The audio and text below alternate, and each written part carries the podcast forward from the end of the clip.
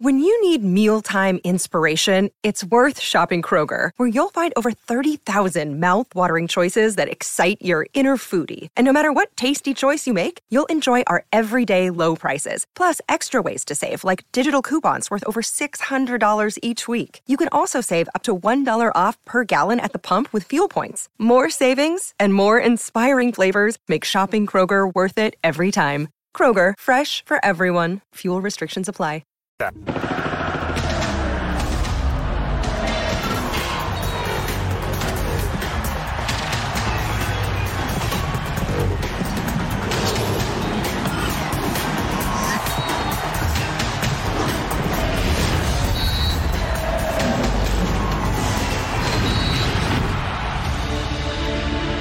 Día 55 y la selección mexicana sigue sin entrenador. ¿Por qué? Pues en el trágico cómico mundo del fútbol nacional no hay prisa. Es más, permítanme la siguiente analogía. Si elegir entrenador fuera como elegir calzado, todo tiene sentido. La federación quiere llegar a la cima del mundial, pero lo intenta con zapatos de tacón. Por eso, se dan dos pasos al frente y 34 hacia atrás. Si en verdad quieren avanzar, deben seleccionar tenis a la medida de su fútbol, resistentes a la crítica y de preferencia, hechos en México, pero queridos directivos, ustedes tómense su tiempo en elegir. Ni que el siguiente mundial se jugara en Canadá, Estados Unidos y México. Bienvenidos. Soy Jorge Carlos Mercader y es hora de punto final. Después de casi 60 días de haber dejado el cargo como entrenador de la selección mexicana, Gerardo Martino calificó su gestión al frente del tricolor en entrevista para Deporte Total de la mega cadena de Paraguay. Pues creo que competimos bien, los tres partidos los, competimos muy bien.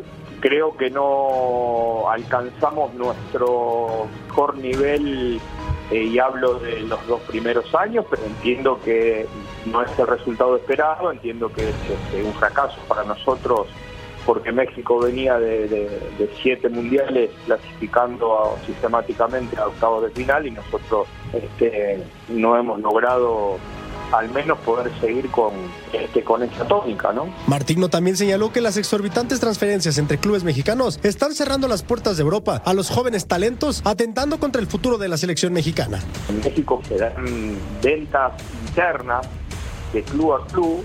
No imagino que un jugador valga 8 o 10 millones de dólares en el mercado interno y no tenga mercado internacional.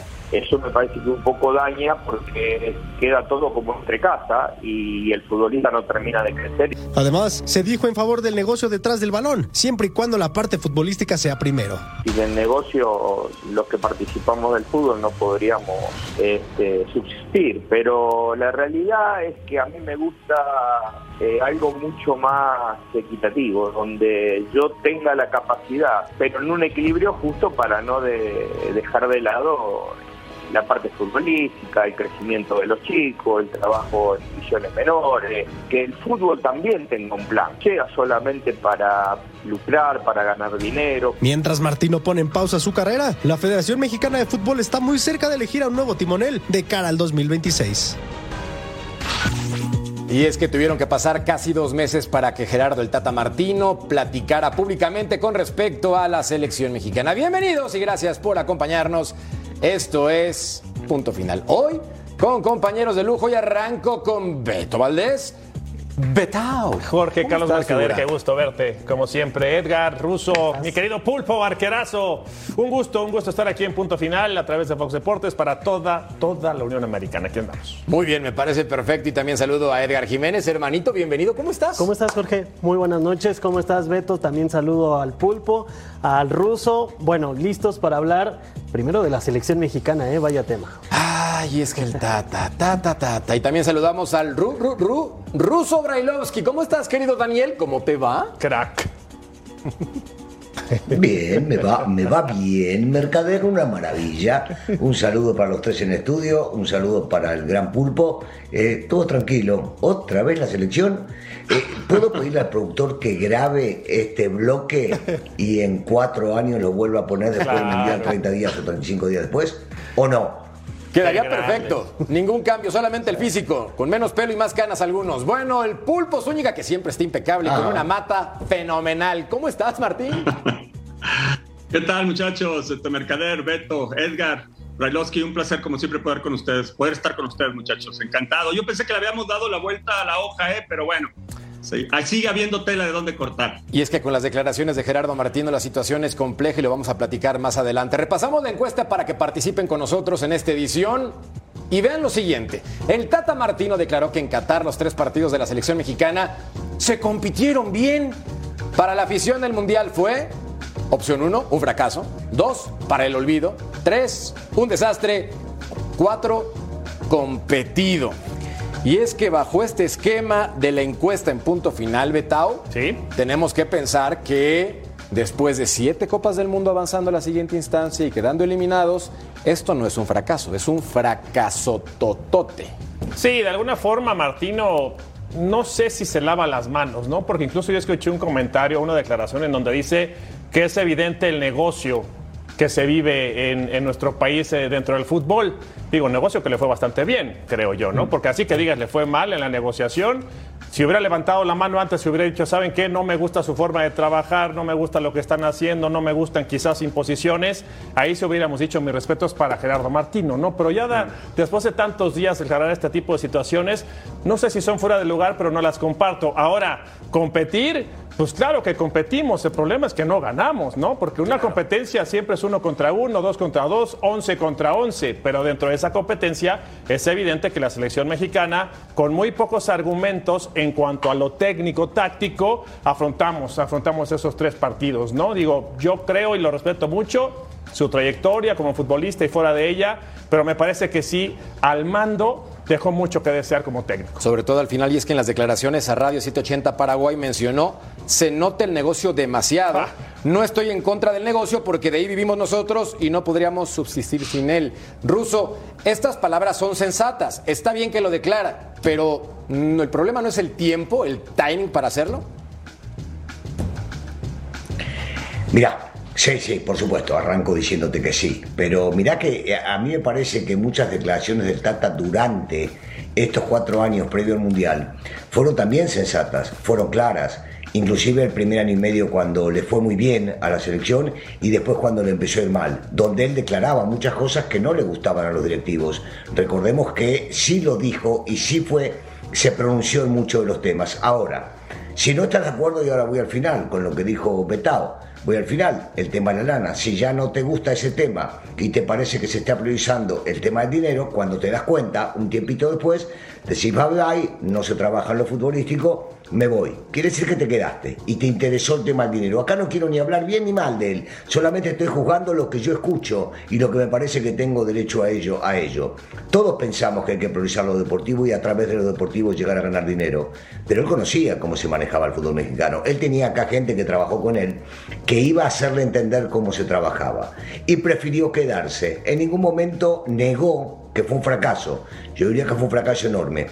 Y tengo una duda con respecto a se compitió, yo no estoy tan seguro. A ver, repasemos un cachito, ¿no? Y recién empieza el programa y puedo de repente estirarme un minutito más. Digo, en el primer partido y en el último se jugó con los mismos tres hombres, ¿no? Con Lozano, con Vega y con Henry. En el segundo, contra Argentina, se jugó a defender, no a competir. Se lo sacó a Henry. Eh, regresó, eh, fíjese, en este partido no jugó Edson, un hombre que tenía que ser clave en la cancha. El partido fue planteado como para no perder, para especular. Recordemos que en el primero falló un penal este Lewandowski que lo atajó Ochoa.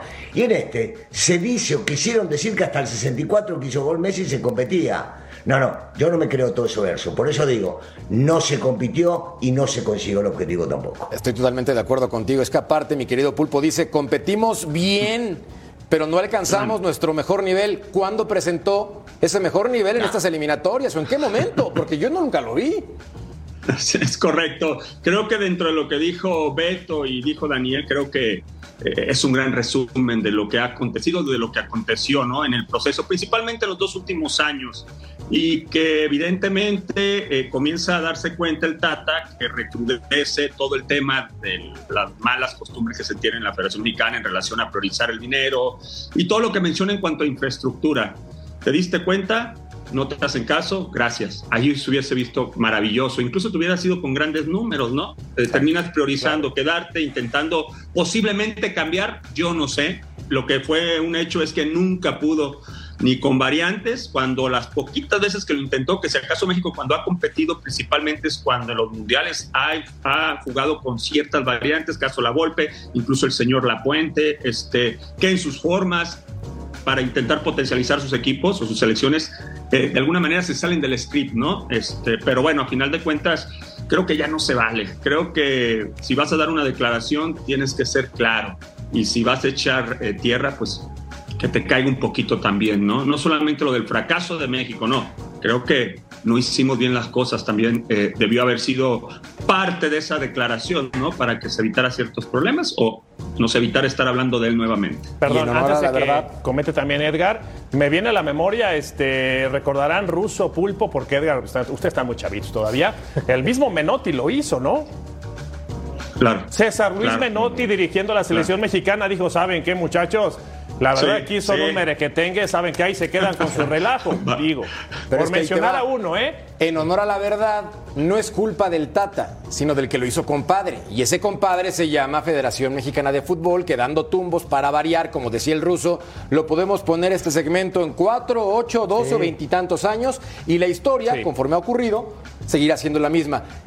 ¿Qué perfil tendría que ser el adecuado entonces, mi querido Edgar? Aprendiendo de este error con base en resultados. Alguien que tenga un proyecto definido. Me parece que desde ahí se tiene que partir con la elección del técnico de la selección nacional, que conozca bien las entrañas del futbolista mexicano, que sepa cómo es el negocio, ¿eh?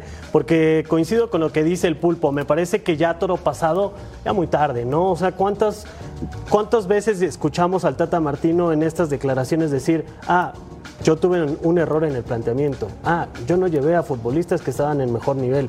No hay reconocimiento. ¿eh? Dicen que es de sabio reconocer los errores. El Tata, al menos en esta entrevista, no lo hizo. Para mí, el perfil del director de la selección nacional tiene que ser alguien que ya esté involucrado, que conozca el negocio, que conozca al futbolista mexicano y que tenga un proyecto de cuatro años, que sepa qué va a hacer. Porque si no, como dice el ruso, nos repiten este cassette y vamos a ver lo mismo, ¿eh? Pues yo aquí, por ejemplo, Edgar, este, comparto todo contigo. Sí, ruso. No, no, no, por favor, termina y yo, yo le entro ahora. No, mira, justamente eh, quería preguntarte, Ruso, ¿qué es un buen técnico? Digo, porque tú dirigiste vestidores muy bravos. Como futbolista estuviste en vestidores muy bravos, tuviste dirigentes complicados. Eh, en alguna plática que hemos tenido comentaste que hubo incluso intenciones de imposiciones. O sea, hablando de ese perfil que pregunta Jorge Carlos Mercader y, Edgar, ¿qué es un buen técnico? O sea, ¿cómo podríamos definir un buen técnico? Eh, ¿Con base a resultados? ¿Con base a buen manejo de eh, medios de comunicación? O sea, para que también la gente con tu experiencia y con todo, todo el andamiaje que tienes les puedas, nos puedas aclarar un poco, ¿no? Porque yo digo, un buen técnico, pues son varios, ¿no? Pero el buen técnico es el que da resultados y también gestiona muchas cosas, ¿no? Nada más, nada más. O sea, a ver, yo, yo, me voy al final, Beto, y sabes que yo soy muy claro y muy sí, simple. Sí, sí. Ejemplo, me tocó Necaxa, fracasé, me terminaron echando. Me tocó la América, fracasé. ¿Por qué? ¿Por qué? Porque no salí campeón, no porque los resultados no ayudaron. Eh, porque tenía el 69% de productividad. Pero los técnicos que sirven son los técnicos que ganan para mi gusto en lo personal. Okay. Claro, yo no le voy a pedir al, al técnico de hablar con nombre y apellido, del Puebla hoy por hoy o del Querétaro que salgan campeones. No, su, su, meta hoy por hoy para un éxito es llegar a calificar o reclasificar. Con eso sería un éxito. Cuando yo traigo un técnico a México y le pago 3, 4 o 5 millones de dólares por año, tengo que traer en base a me vas a conseguir o vamos a conseguir logros. Posiblemente no se sueñe con el campeón del mundo, yo sí sueño. Yo cuando voy a competir quiero ganarlo absolutamente todo. Claro. Me parece que México tiene. Yo estoy cansado de escuchar que en el fútbol mexicano no hay talento. Estoy cansado de escuchar que en 120 millones de habitantes no hay talento. No es verdad. Hay negocio de por medio. Al haber negocio de por medio, frenamos el talento. El mexicano no crece porque traen 11 extranjeros y de los cuales 5 van a la banca. Y perdóname que siga, siga un poquito más con sí, este sí. tema, Beto, porque Dale. hablamos del Mundial. Claro. Y entonces dejamos en el Mundial al Chicharito, al Chicharito en Los Ángeles y llevamos a Funes Mori, que para mí es un jugadorazo. Sí. Y acá no estoy hablando de Funes Mori, hablo del técnico. ¿Para qué lo llevo? ¿Para jugar 5 minutos? Habló durante dos años que lo quería Funes Mori para jugar 5 minutos. Bueno, basta de verso, basta de cuentos, basta de salvarme yo, porque el futbolista también tiene la culpa, pero ojo, tiene la del Chicharito porque aunque no lo crean, el Chicharito no estuvo tan bien por un manejo malo. ¿Saben que hay otros dos jugadores titulares en la selección que jugaban, que estuvieron con el Chicharito y que no salieron a defender al Chicharito y el Chicharito se la comió solo y el técnico lo sabía? ¿Y por qué pasó esto? Por eso digo, este, tenemos que ir para atrás, empezar a ver lo que pasó y darnos cuenta que hay muchas de las cosas que se manejan solamente por un tema de negocio, inclusive creo yo la del chicharito. Y mira que esto lo hemos visto una y otra vez mientras repasamos números por parte de la selección mexicana en Qatar para echarle más limón a la herida y que nos siga doliendo la cantidad de goles a favor paupérrima, solamente un par en el último compromiso donde por cierto tuvo para avanzar pero no se alinearon los planetas y Antuna, para variar, se perdió oportunidades importantes. Y luego, con cuatro puntos, pues resulta pulpo que esta selección no aprende, insisto, no tanto la culpa del entrenador que ya hoy declara tarde, se equivoca, no estamos de acuerdo. Pero entonces salen nombres importantes y hay candidaturas, porque parece campaña política. Almada dice, señor, yo estoy listo para la selección. Y de pronto el piojo en punto final menciona, oigan, a mí me queda perfecto el saco, yo quiero el tri. Entonces, ¿cuál es el perfil ideal de los que ya se han mencionado que supuestamente quedan dos o tres a lo mucho? Habría que ver cómo vamos a encarar este nuevo proceso desde las bases, la verdad, o sea, qué es lo que viene. Eh, vamos, a vamos a regresar al descenso. Fíjate, desde allí hay que empezar. Vamos a, a, tener, eh, a tener descenso, ascenso, eh, se va a reducir la cantidad de extranjeros, y vamos a cambiar ciertas cosas, no privilegiar tanto el dinero, vamos a dar más a lo deportivo y entonces puedes pensar en técnicos internacionales que realmente quieran venir a dirigir a un país con cierta seriedad. Quiero pensar Bielsa, que por ahí de repente se escucha, porque si no, tenemos que No, no, no. Es un decir, es un decir. No, no lo digas, no lo digas. No lo tires. Ya lo hicieron. No le damos más campaña. Alguno, digo, porque por ahí se escucha. Es que Pulpo... Más de lo mismo, no, más de lo mismo, no, Alguien de casa, muchachos. Ojo, Bielsa. Alguien de casa. Te respetamos todos como entrenador, tienes una carrera importante y creo que esos números son para destacar. No, eso lo decís vos, no todos. Estoy de acuerdo.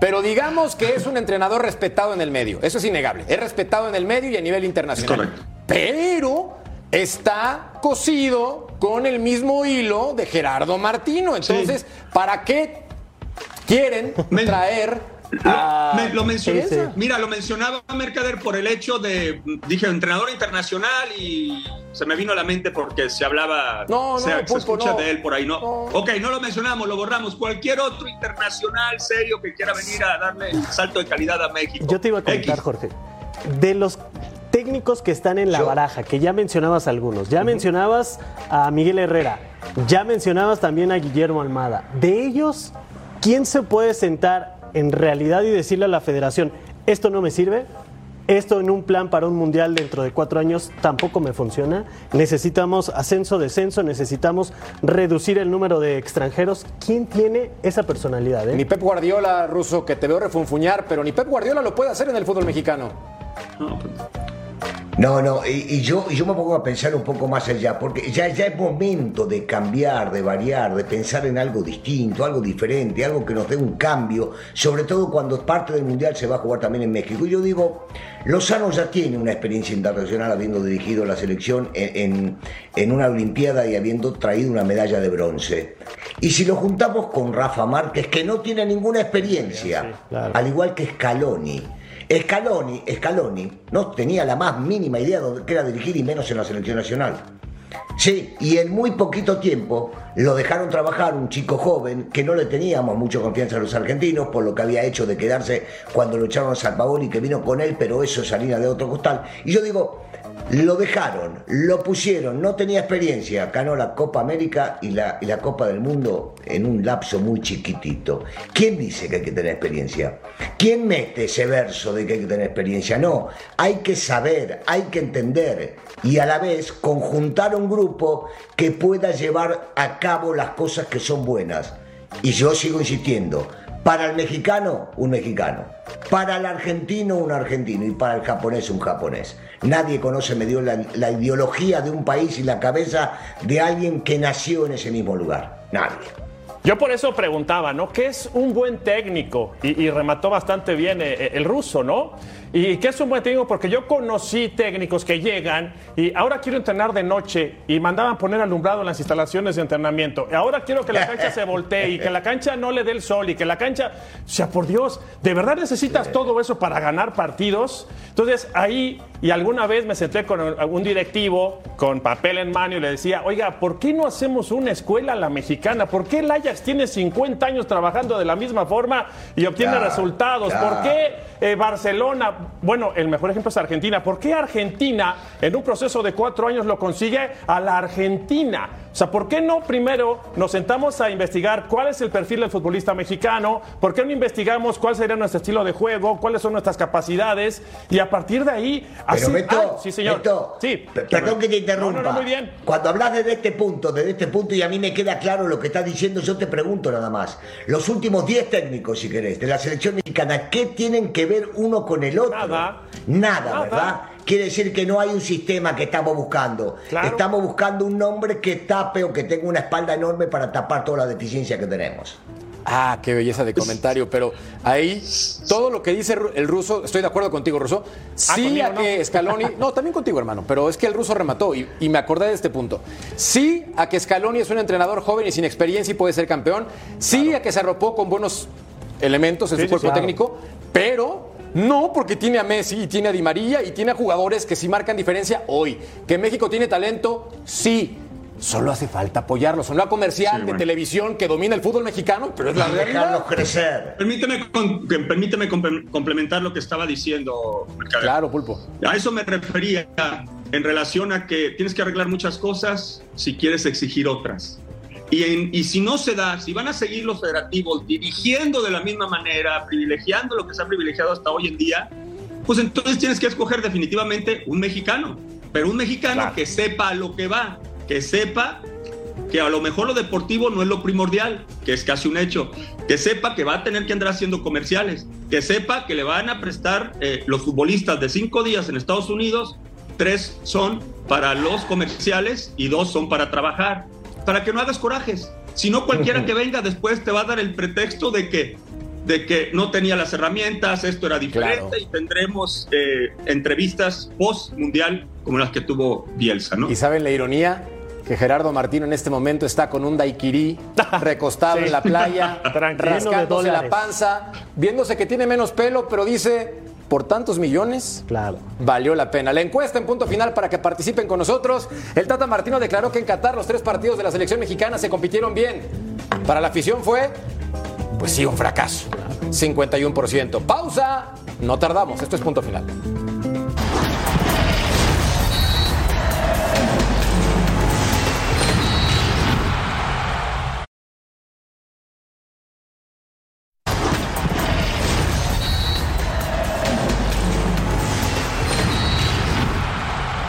Unos huevos de chocolate que los abres y te salen juguetes. Y siempre esperas algo padre, pero regularmente te aparece un rompecabezas de cuatro piezas. y me parece que por aquí podemos arrancar con lo que pinta para ser un personaje en la Federación Mexicana de Fútbol, Rodrigo Ares de Parga, quien en este contexto ha estado en el fútbol ya más de 20 años, con Pumas, consultor, Además fue presidente de la institución, estuvo con Gallos Blancos de Querétaro y dicen, se rumora que va a acabar en la Federación Mexicana de Fútbol. Edgar Jiménez. Es una pregunta muy sencilla. ¿Por qué? O sea, ¿por? No ha conseguido nada, Merca. ¿Por qué? Porque dos grupos muy importantes del fútbol mexicano lo están apoyando. Uno de ellos, que lo llevó a los Gallos Blancos del Querétaro, la experiencia que veíamos no dejó ningún resultado positivo en el fútbol mexicano. ¿Cómo se mete al fútbol? Ya lo veíamos, director de mercadotecnia de los Pumas, en ese Pumas bicampeón de Hugo Sánchez. Después le dan la presidencia del patronato. Él llega y su primera frase es finanzas sanas, porque Pumas tenía números rojos. ¿Cómo se va Rodrigo Ares de Parga de Pumas?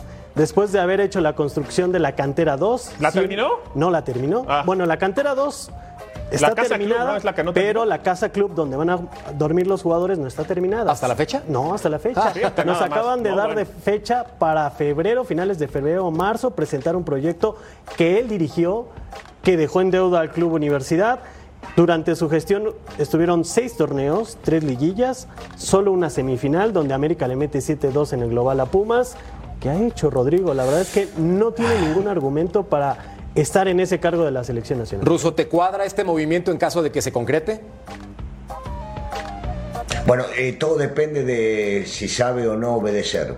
Si sabe obedecer, posiblemente sea un muy buen movimiento. Ahora, yo me voy más, y no tengo ninguna información, ¿eh? cuando vos me hablas de cosas nuevas o, o cambios y demás, me voy otra vez con la de, la de Santiago y la de Miguel. No sé, algo me, me huele, me late que puede llegar a ser por ese lado, porque Miguel ha tenido este, ha sido querido por Azcárraga en su momento, un tipo muy pesado dentro de las decisiones, porque Santiago es hombre de la institucional, porque han trabajado los dos en el América y en la selección, y siempre se han llevado muy bien, y me parece que este, puede llegar a ser una dupla que les guste o que le guste como para poder llegar a imponerla. Recordemos que acá es un, tema de, de- de fuerza más que nada, ¿no? Un tema de que quién es más fuerte que el otro y quién empuja mejor y quién empuja mejor a los suyos para llegar a convencer a los demás dueños del fútbol.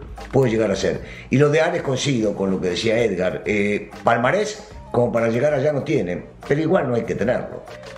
Es que qué fuerte declaración por parte del ruso, porque se supone, quisiera pensar que en este sentido, Pulpo, el currículum, los resultados, la proyección, el conocimiento te ayudarían, pero heredó un equipo subcampeón en 2015 y después cuatro torneos sin clasificar y su mejor logro con el equipo universitario, semifinales, donde por cierto se comió siete del América.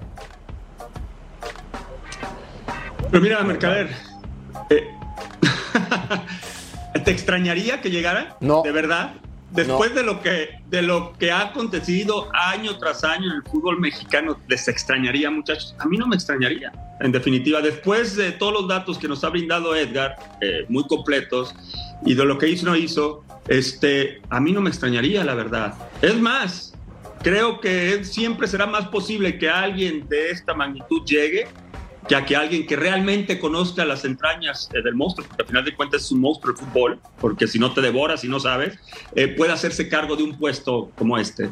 La realidad es que a mí no me extrañaría, muchachos. Yo tengo desde el 2005 viendo en Estados Unidos. Poco escuché del señor, pero no, insisto, no me extrañaría que llegara a ocupar un puesto en la federación. O que llegue alguien con blasones, que ¿Por qué tenga ves así? conocimiento.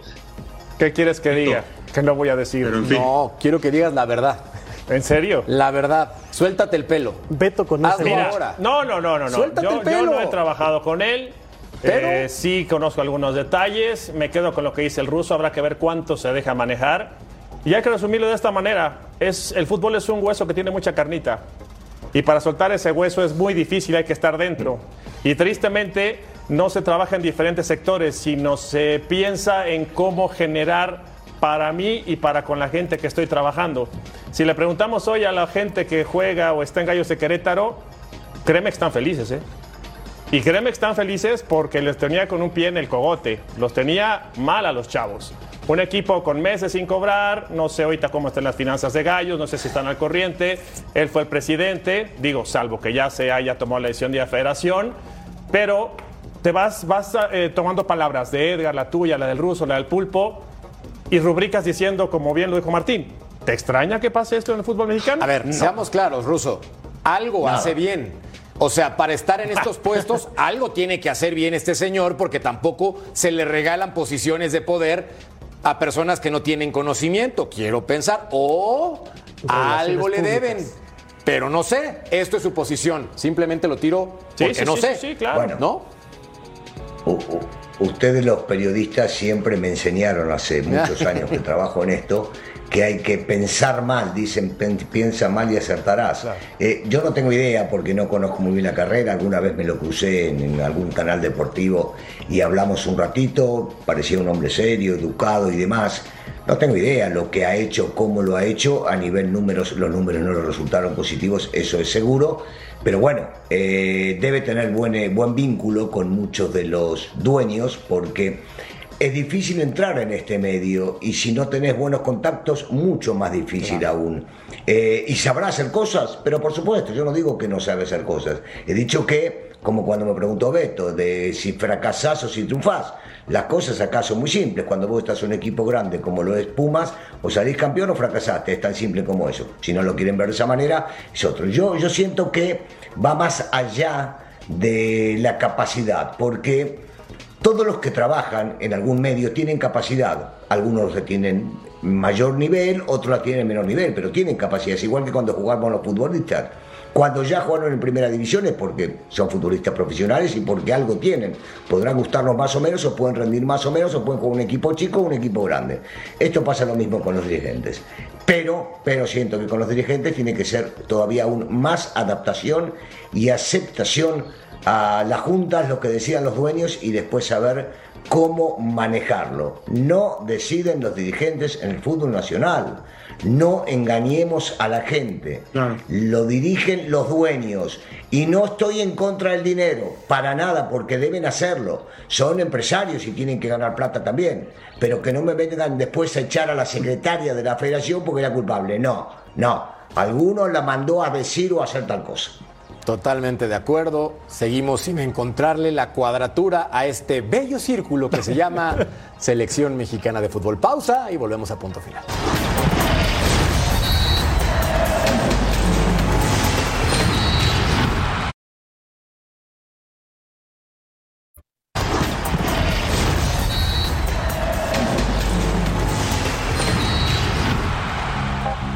Hablamos generalmente del Guadalajara, al menos en este torneo y en los últimos 35, les tiramos con base en resultados. Pero hay cosas positivas que sí quiero rescatar para esta campaña. Uno, la contratación de Víctor Guzmán. Me parece inteligente, un futbolista distinto que llega al rebaño sagrado. Por fin, esta ocasión sí pudo jugar. Dos, el plantel del primer equipo está compuesto por 18 futbolistas de cantera de los 27 que tienen. Creo que es un punto a resaltar. Tres, 31 jugadores de fuerzas básicas están repartidos en la liga de ascenso. Es un punto a resaltar. Cuatro, Pulpo, échate un piropo para tu Guadalajara porque ya no le encuentro más. Ya le rasqué y ya no le encuentro más. creo, creo que todo lo que mencionas es loable y en búsqueda de encontrar una generación que te pueda brindar dividendos y frutos. Eh, las temporadas anteriores nos han demostrado que, bueno, e-, es complicado, principalmente en el Guadalajara, en ese sentido.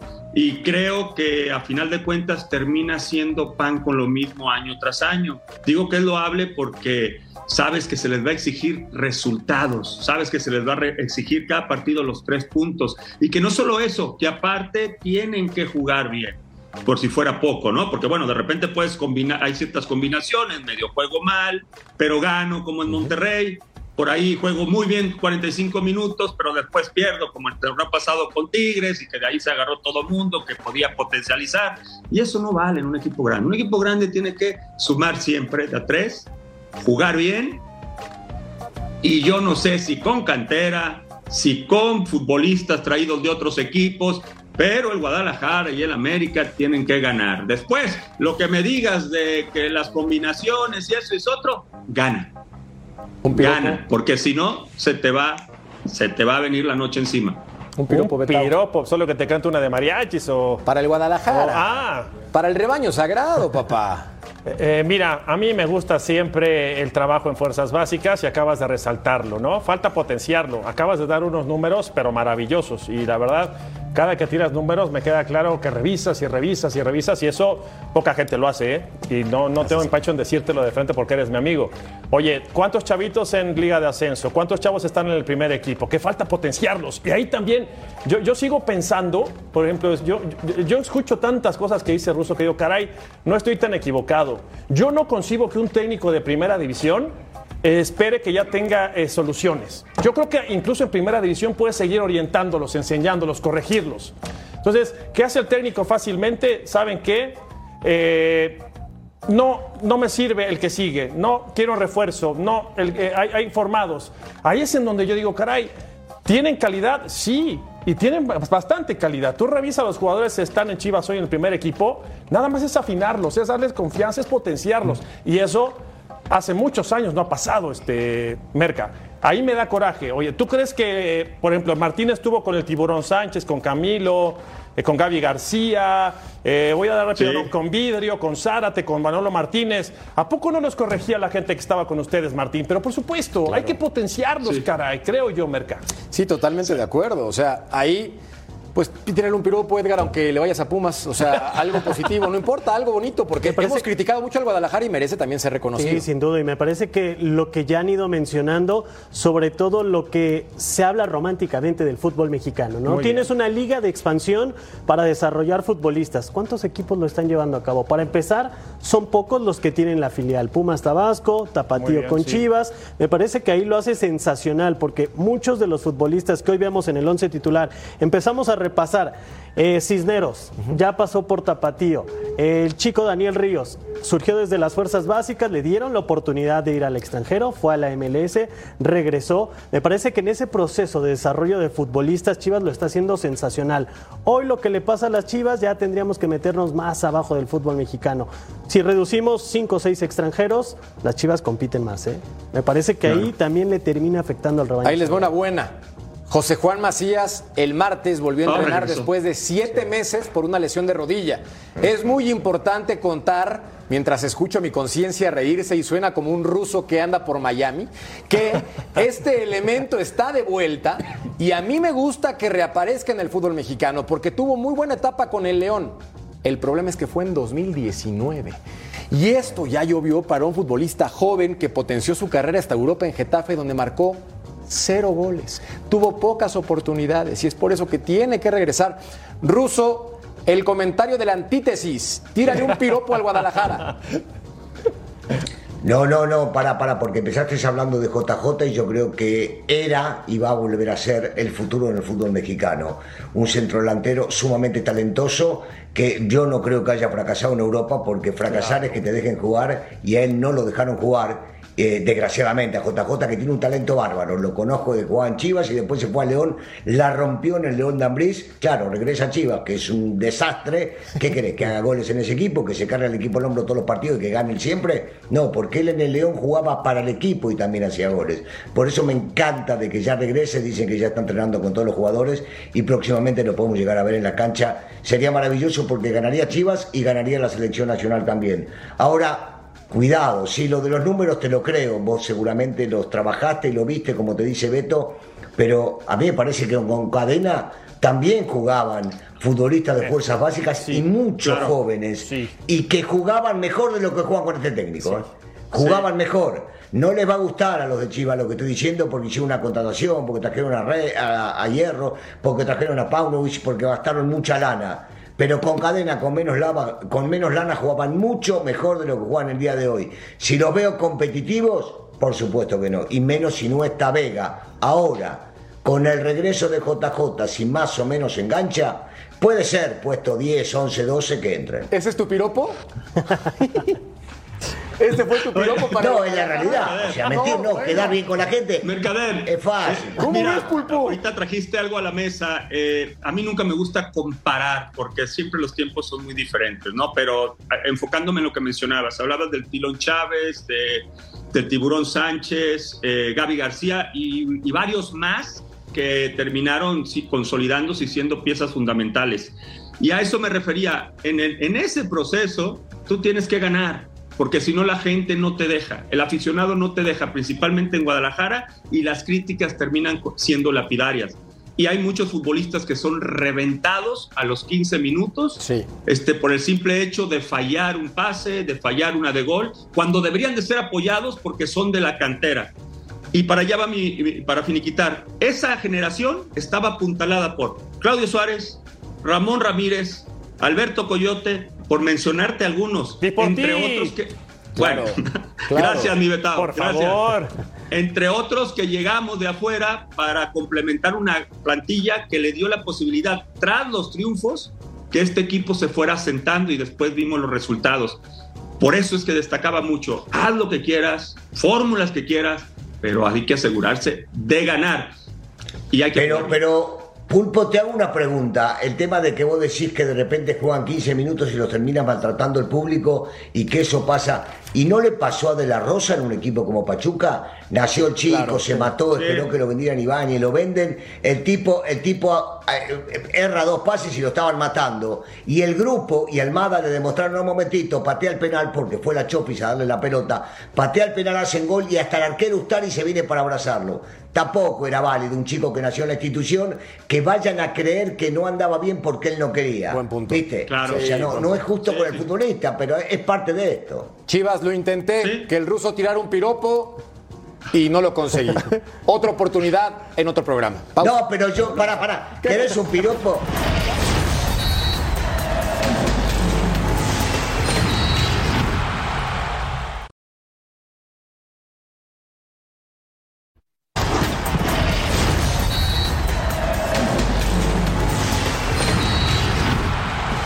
Ruso, ya sabes cómo en la tele, como que de pronto estabas hablando, pero como que de pronto no se escuchó, pero como que de pronto termina tu comentario, por favor. No, es que se frizó. Vos sabés que cuando hablamos de ese equipo, de repente, chic, y me quedo así. Mira, mira. Congelado. Ay, qué belleza. No, sí.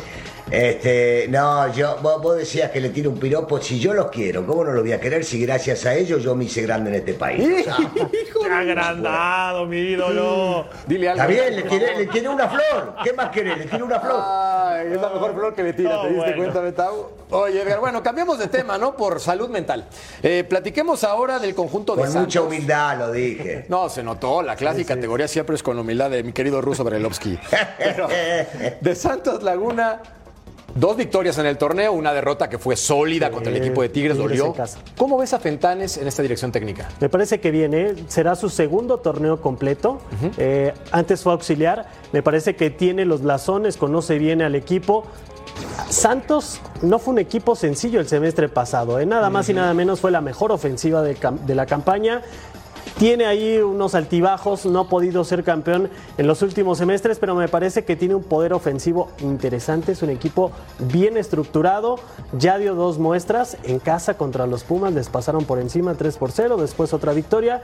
Me parece que este Santos va a dar mucho de qué hablar y tiene cosas para ser protagonista. Llámame loco, Betao. Pero ¿no buscas un perfil para entrenador de selección mexicana así? Como Fentanes, que no tiene tanta experiencia y es capaz.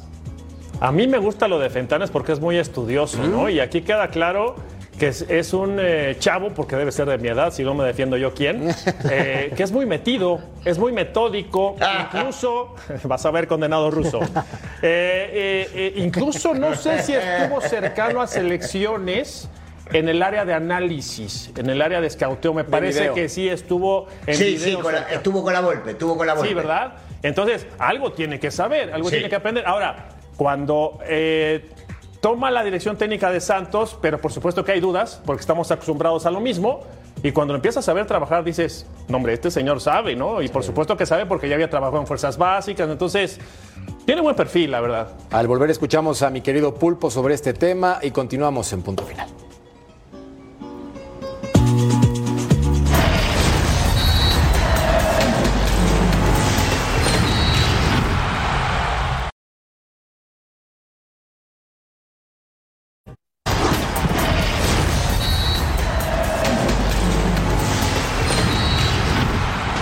Recuerden que tenemos partidazo en la Nacional 49ers contra Eagles, domingo 2 del Este, 11 del Pacífico a través de la señal de Fox Deportes. No se lo pueden perder.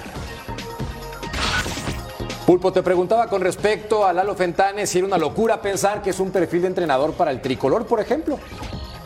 Pues eh, digo, coincido con lo que menciona Beto, creo que es bien sabido en el medio futbolístico en México que es un tipo muy bien preparado, eh, que es intenso y que aparte es muy estudioso, se sigue eh, manteniendo, digamos, al tanto ¿no? de, lo, de lo importante durante todo lo que ha sido su carrera y la prueba está que cuando se le presentó, lo aprovechó. Un tipo que hubiese nada más con- continuado en el fútbol por estar o por generar un salario, no nos hubiera demostrado los blasones que nos demostró la temporada pasada. Igual y una vez diciendo esto, habrá que tener un poco de calma en relación a cómo se vaya a desempeñar Santos. ¿eh? Hay que recordar que ganó a Pumas, que aquí yo he escuchado en este programa que muchos piensan que aunque lleva seis puntos, no creen que vaya a mantener con este, se vaya a mantener con esta línea durante todo el torneo. Y al otro que le ganó fue a Mazatlán.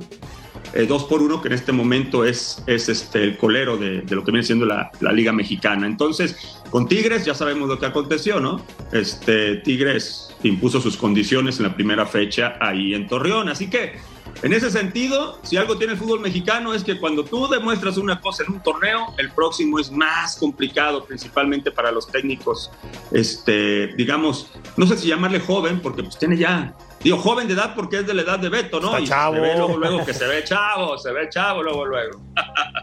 Tiene Pero sí 45 creo que años, la va a tener No, está más chavo que yo. ¿Tú que no tienes 33? No, 4-9. Ah, es, también tiro piropos. Oye, cada que dices pulpo, nomás la hago así. Ah. Siento que me voy a poner aquí la rodilla y va a salir con los puños yo nomás y lo tengo acá atrás.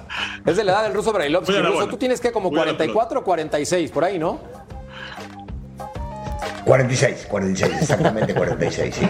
Pero dirigiendo en el fútbol mexicano, mi querido ruso, qué bárbaro, qué, qué descaro, ¿cómo puedes decir eso? No, En cada, en cada pierna, en cada pierna. Ya, ya la gente sabe que soy abuelo de siete y viene el octavo en camino, así que imagínate. Pero bueno, lo bueno es que las arrugas no se notan. No, eso sí, No ¿eh? se notan las arrugas.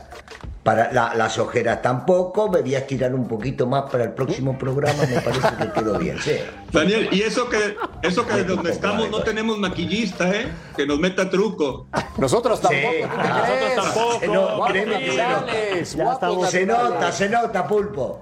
Bueno, pausa. Volvemos al punto.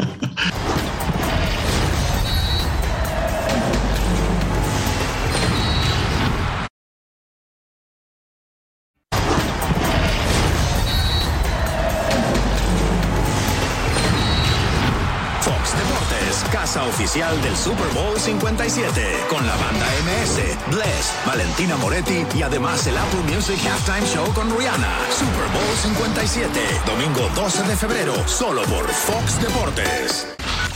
Y no se lo pueden perder a través de nuestra señal porque se viene un partidazo, esperando obviamente a los finalistas para el Super Bowl 57. Tenemos encuesta en punto final, a continuación con la participación de la selección mexicana, pues un fracaso, el 50% punto se acabó, un desastre el 13, no son tan negativos, pero para el olvido el 21, en fin.